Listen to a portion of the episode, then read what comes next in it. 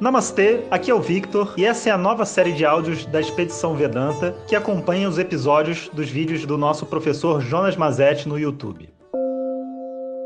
Om Shri Guru Namaha Om Bom dia pessoal Então estamos agora no Pinguim e os Egos, né?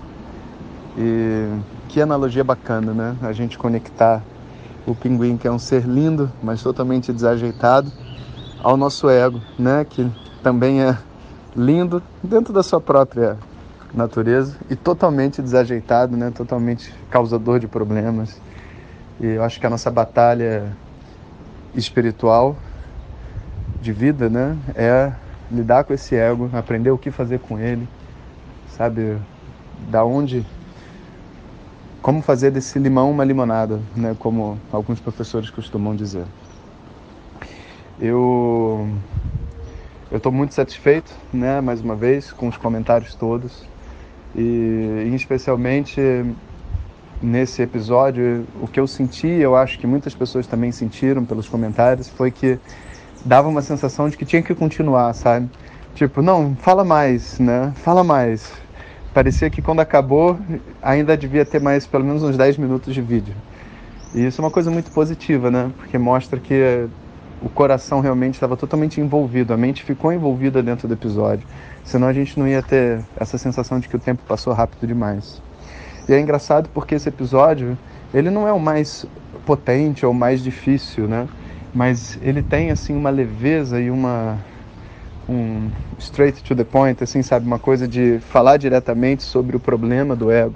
E isso causa um benefício tão grande dentro da mente, do subconsciente, que eu acho que a gente fica nesse desejo, né? E isso é o estudo de Vedanta, sabe? O estudo de Vedanta é você fazer esse trabalho interno, essa busca do ego tentando se compreender.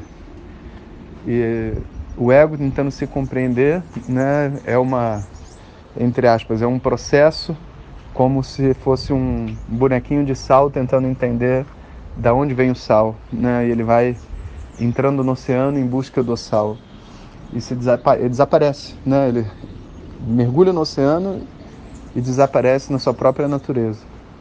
E o ego tentando compreender a sua natureza, a gente tentando descobrir quem nós somos, a gente se desfaz dentro desse universo inteiro. E esse processo é, a coisa mais linda que tem para ser vivido, né? E por isso que o estudo de Vedanta, na minha opinião, é, é a coisa mais sagrada que existe nessa Terra. Não que não existam outras coisas sagradas, mas não tem nada comparado com o processo que uma pessoa pode passar de se conhecer. Não tem nada mais libertador, não tem nada mais encantador, mais transformador, porque é uma transformação onde você passa a ser a pessoa que você gostaria de ser. Muitas pessoas me perguntam, né, qual é o benefício de se estudar Vedanta? o benefício, a gente faz essa pergunta, o benefício porque a gente quer saber o que a gente vai ganhar, né?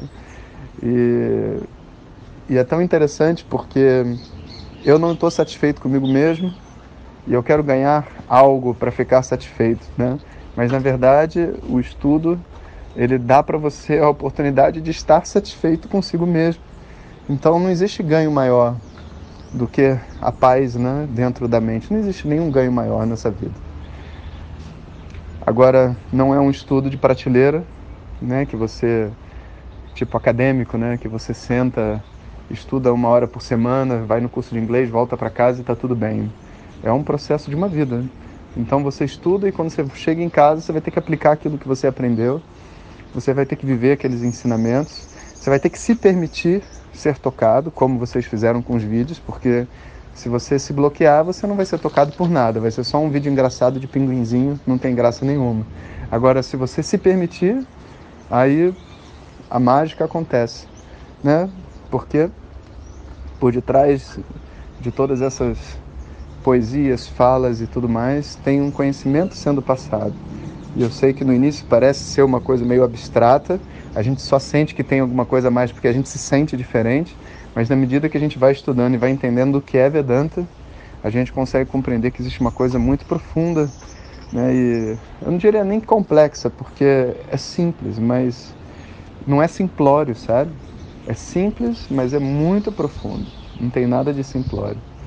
E o conhecimento vem assim, como uma flecha, sabe? Vai entrando e vai destruindo todas as crenças limitantes que a gente carrega, as nossas falsas noções sobre eu. E a gente vai se descobrindo uma pessoa livre. A gente não se transforma, a gente se descobre uma pessoa livre. Eu sempre fui livre, sempre serei livre. Né? Essa é a, a mensagem de Vedanta. Então, temos mais um dia com esse vídeo do ego.